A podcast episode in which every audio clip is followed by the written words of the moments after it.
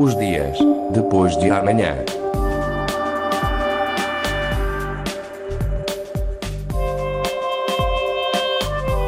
Magazine de Tecnologia e Investigação da Antena 1 Madeira. Os dias depois de amanhã. Nove startups estrangeiras terminam hoje um trabalho que teve início em janeiro. Trata-se do Madeira Startup Retreat, uma espécie de retiro para este tipo de empresas que atuam especificamente na área do turismo, aliado à tecnologia.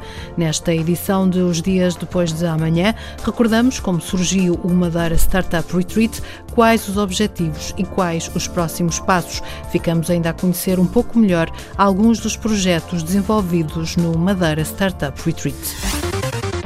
Os dias depois de amanhã.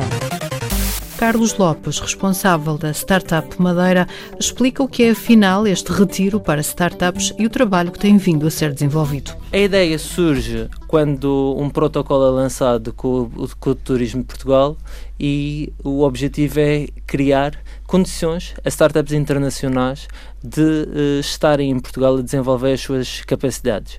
Isto não, não é um, uma atuação isolada, Uh, é uma atuação uh, que pretende seguir também a tendência que é feita através do Web Summit, outros programas de aceleração a nível nacional e a Madeira encontrou uma área bastante interessante para atrair startups internacionais. A área do turismo e do lazer, sendo a Madeira um, um excelente laboratório vivo onde nós podemos juntar o aeroporto, os portos, os grupos hoteleiros, uh, as empresas de animação turística e também outros empreendedores que estão a desenvolver as suas atividades na área uh, da tecnologia. Juntando tudo isto, surgiu a ideia do Madeira Startup Retreat. É um programa de aceleração de ideias de negócio internacional que já acolheu uh, candidaturas de 61 uh, startups internacionais vindas de 25 países. Nós estivemos numa fase inicial a preparar essa seleção, fizemos uma seleção internacional até que selecionamos aquelas que tinham mais propensão para, para crescer. Todas elas são empresas, uh, oriundas de vários países, e, e essa, essa uh, diferença cultural faz com que o programa seja recheado, seja interessante, não só para elas, mas também para a Madeira como um todo. Quando se fala de aceleração, estamos a falar especificamente de quê? O que é que se pretende Bem, acelerar? É, um é, conquistar novos mercados? É, a, verdade, é, a verdade é que o ponto de partida de todas elas é diferente e acelerar para cada startup pode significar uh, difer diferentes coisas. Quando nós estamos a falar de aceleração de ideias de negócio, estamos a falar de uh, ganhar novos mercados, novos clientes, uh, angariar investimento, mas também testar ao máximo as ideias que são desenvolvidas por estas startups. O, o quando estamos a, a falar de aceleração, permite-nos também incluir mentores, acompanhamento de mentores que vão dar um contributo para essas ideias, mas também um contato com empreendedores locais que permitem aumentar o número de testes e contributos locais para estas ideias. E estas startups que entretanto foram, foram escolhidas já estão a trabalhar em, em com empresas especificamente para desenvolver produtos específicos? Todas elas já têm clientes a nível internacional. Uhum. Algumas podem, podem ter clientes na região onde nasceram, mas querem expandir para mercados internacionais, então a vida para a Madeira e para Portugal uh, permite testes também no mercado nacional. Uh, outros podem querer uh, investimento internacional, mas nós também temos startups que são oriundas de fora da Europa. E esta passagem para o Madeira Startup Retreat pode, pode significar a capacidade de, de integrar os seus produtos e serviços no mercado europeu. Estes empresários contaram com a ajuda de mentores para continuarem a desenvolver ideias que tinham já iniciado nos países de origem. Receberam também dicas sobre novas oportunidades, ideias e ferramentas e um contato com a realidade portuguesa. Foram então as explicações de Carlos Lopes, responsável da Startup Madeira. Os dias depois de amanhã. Coube a Micaela Vieira acompanhar diariamente as startups que trabalharam ao longo destes dois meses no Colégio dos Jesuítas. Os projetos são variados, mas sempre aliando o turismo à tecnologia. Curioso é que a maior parte destes empresários não conhecia a Madeira. Havia um caso de pelo menos três pessoas já tinham vindo cá à Madeira, já tinham explorado antes, mas agora muito mais. Afinal, estamos a falar de dois meses e viver cá todos os dias. Mas a Maria não. Nunca tinha ouvido falar da Madeira, nem do Cristiano Ronaldo, nem de outros casos que muita gente conhece. Uh, e muitos dizem que estão maravilhados, completamente pela ilha. E obviamente que a maioria são todos uh, já travelers, já estão muito habituados a viajar e que acham fascinante a Madeira ainda, mesmo assim, ainda não ser conhecida, principalmente pelas pessoas mais jovens.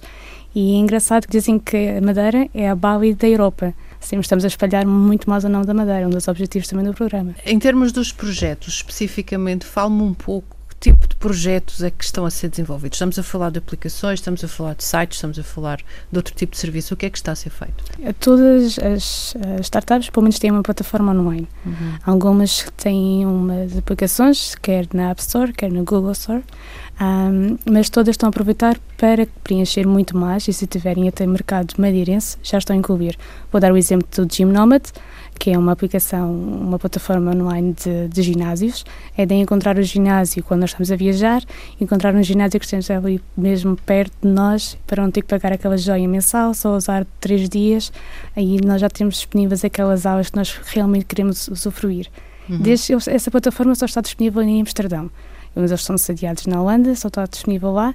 E agora, a partir da semana passada, também têm a oferta de um segundo destino, que é nada mais, nada menos do que a Madeira. Já têm lá 25 ofertas na Madeira, que não é nada mau.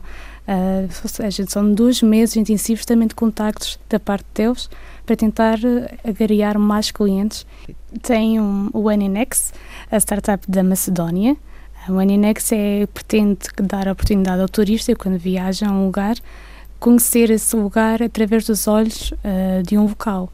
Alguém que conhece muito bem a terra e mostrar e levá-los aos lugares, normalmente a massa turística não vai.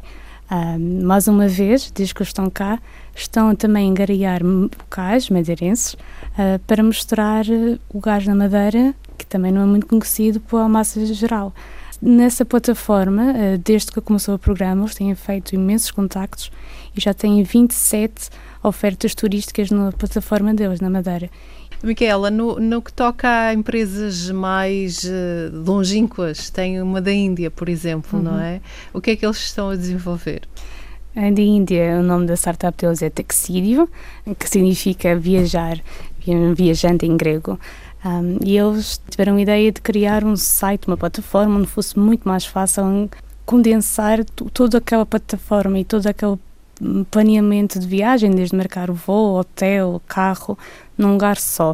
Uh, e eles, quando viram que havia isto na Madeira, o Madeira Startup Retreat, foi em dois dias, viram que ia acontecer, falaram um pouco um com o outro, disseram vamos, nos candidatar, estamos a falar da Índia para a Madeira, também não conheciam, sabiam que ficavam em Portugal, queriam sair um pouco da Ásia, queriam vir um pouco para, para a Europa, conhecer esta, toda esta forma de empresarial ah, e já aplicaram muito de tudo aquilo que já vêm ouvindo através dos mentores, das pessoas que têm-nos acompanhado durante estes, estes, dois meses. Das empresas que estiveram ao longo destes dois meses na região, nem todas trabalham para o cliente final.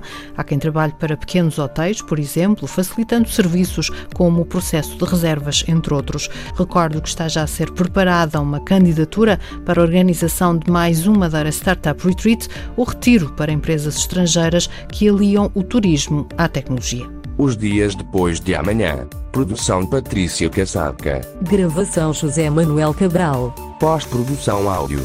Paulo Reis. Os dias depois de amanhã.